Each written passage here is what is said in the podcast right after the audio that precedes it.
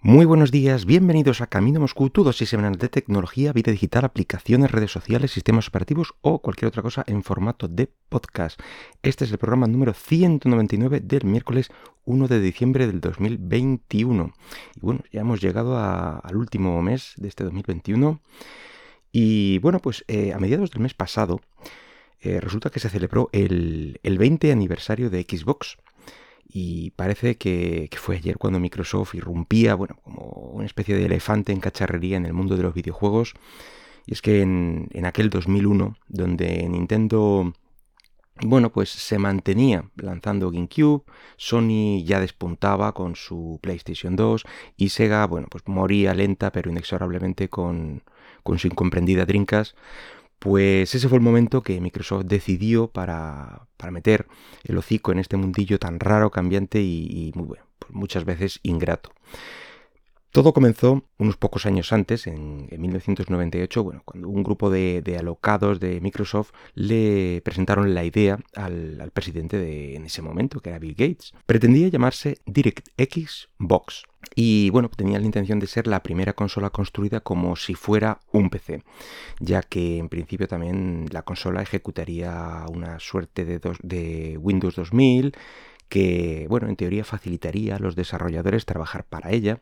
Y bueno, pues por suerte o por desgracia el nombre no cuajó en las primeras pruebas, así que decidió abreviarse a Xbox. Dos años más tarde, en la Game Developer Conference del 2000, pues eh, se presentó mm, la, primera consola ya en sociedad donde Gates eh, consiguió atraer la atención de todo el mundo, aunque muchos escépticos eh, imaginaban que lo que iban a presentar iba a ser bueno, pues una especie de PC gaming mm, travestido como consola, eh, en fin, más de lo mismo. Y bueno, pues gracias a, esta presentación y a las que sucedieron, bueno, pues consiguieron contactar con varias desarrolladoras interesadas en este nuevo producto y una de ellas fue Bungie. Y cuando Microsoft vio su juego Halo Combat Evolved, eh, pues decidió comprar directamente la, compañía y se dedicó a adaptar ese juego a su Xbox, marcando un poco el inicio de sus exclusividades y poniendo su granito de arena en lo que eh, debía ser e, desde ese momento al futuro pues los juegos eh, de disparos en primera persona, los FPS. Y así, pasito a pasito, bueno, pues llega mm, el día de la presentación oficial y, lo que podría considerarse un éxito al mm, conseguir colocar más de un millón de consolas en las primeras tres semanas. Que mm, hay que ponerlo en contexto, a lo mejor no es mucho para Sony, pero para alguien recién llegado, pues no está mal. Y un componente muy importante de este volumen de ventas fue precisamente el, Halo y su, exclusividad. Porque hay que recordar que, que, una consola, más allá de sus características, de su fabricante, de quién te lo venda, de la campaña de marketing, la venden sus juegos. Y, si ese juego que quieres jugar solo está en una plataforma, o te aguantas o te compras esa plataforma. No hay más. Al año siguiente llegó eh, el lanzamiento al mercado japonés y europeo mm, con un volumen de ventas mucho más discreto que en América. Eh, esto provocó una bajada de precio de unos 100 dólares en su primer año de vida, lo que hacía ya que prácticamente ya no hubiera ganancia con la, con la venta de sistemas Xbox, es decir, por la, eh, por la consola en sí no ganaban dinero, sino que muchas veces perdían. Em, en su primer cumpleaños de vida anunció otra pequeña revolución en el mundo de los videojuegos, que fue Xbox Live. Básicamente un sistema de juegos multijugador enfrentando jugadores en todo el mundo, además de conectar con tus amigos, interactuar con ellos, etc. Y bueno, pues este servicio fue un rotundo éxito y, bueno, los años que siguen a esta primera generación bueno, pues eh, es de altos, de bajos y, y, de todo. La salida de Halo 2 fue otro hito, vende consolas. De hecho, de hecho, se consideró el lanzamiento más exitoso de la historia hasta ese momento eh, de todo un producto de, entretenimiento. Es decir, ya no diferenciamos entre cine o, yo qué sé, película o lo que sea. Este fue el más exitoso hasta ese momento. Y en el 2005 eh, se presentó la, la siguiente generación denominada Xbox 360 y fue un poco una jugada del tipo de el que golpea primero golpea dos veces, ya que su salida se programó para casi un año antes de que sus rivales de Sony y Nintendo, eh, hicieran su presentación con PlayStation 3 y Nintendo Wii respectivamente. Cuando cesó la producción oficial de Xbox, la, primera generación, me, refiero, allá por el 2005 se contabilizaban 24 millones de consolas vendidas, que aunque no son números despreciables, bueno, pues estaban bastante lejos de las predicciones eh, deseadas por la compañía. Y por poner eh, en contexto, digo, PS2, que es una de las más exitosas, vendió 153 millones de unidades. El lanzamiento apresurado de la 360 eh, aunque le proporcionó unas ventas suculentas, hay que decirlo, también estuvo plagada de errores, eh, y el más grave de ellos el conocido y temido anillo rojo de la muerte. Así que Microsoft tuvo que hacerse cargo de la reparación y o reemplazo de las eh, unidades afectadas por este problema e incluso la garantía tuvo que extenderse para hacerse cargo de todos estos errores.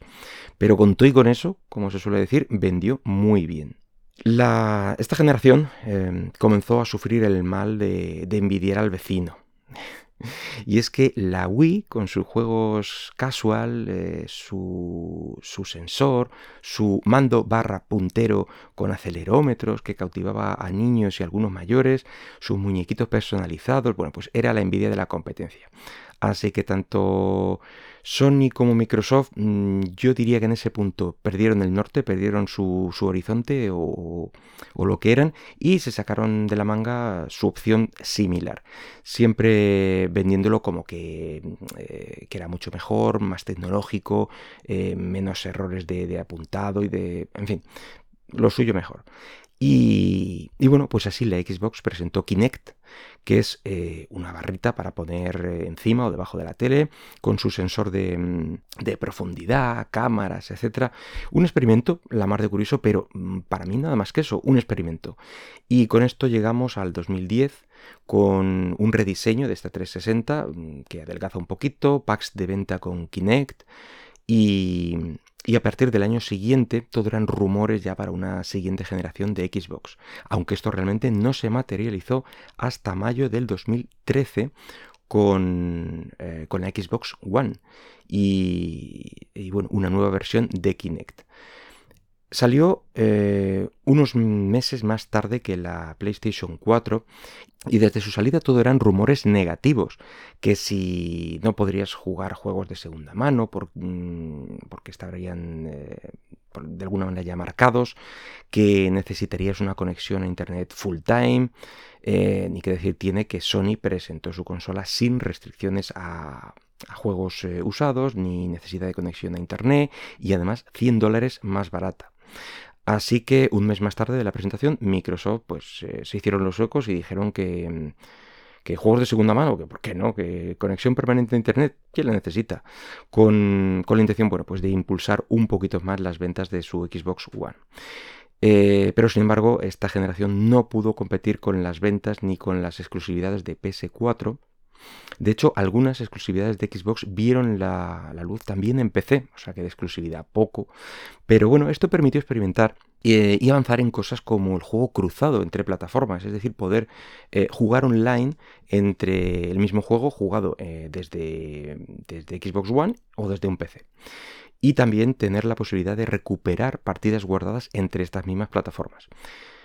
Eh, también lanzaron un nuevo servicio llamado Xbox eh, Game Pass, que es una especie de tarifa plana para jugar a una gran cantidad de juegos mientras esté suscrito, evidentemente, y si esté pagando, pues ahí tienes un, catálogo de juegos para ir jugando.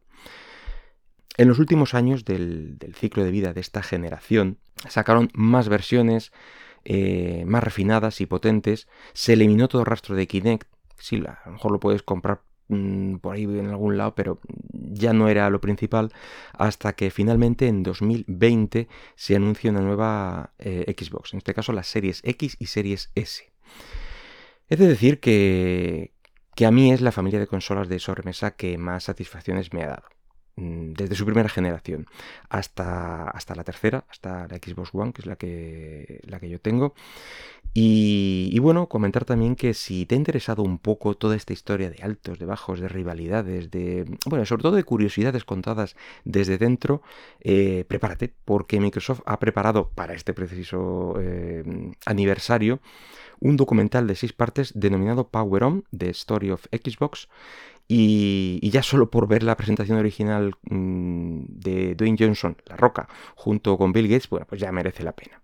Y estará disponible eh, a partir del 13 de diciembre en, varias plataformas.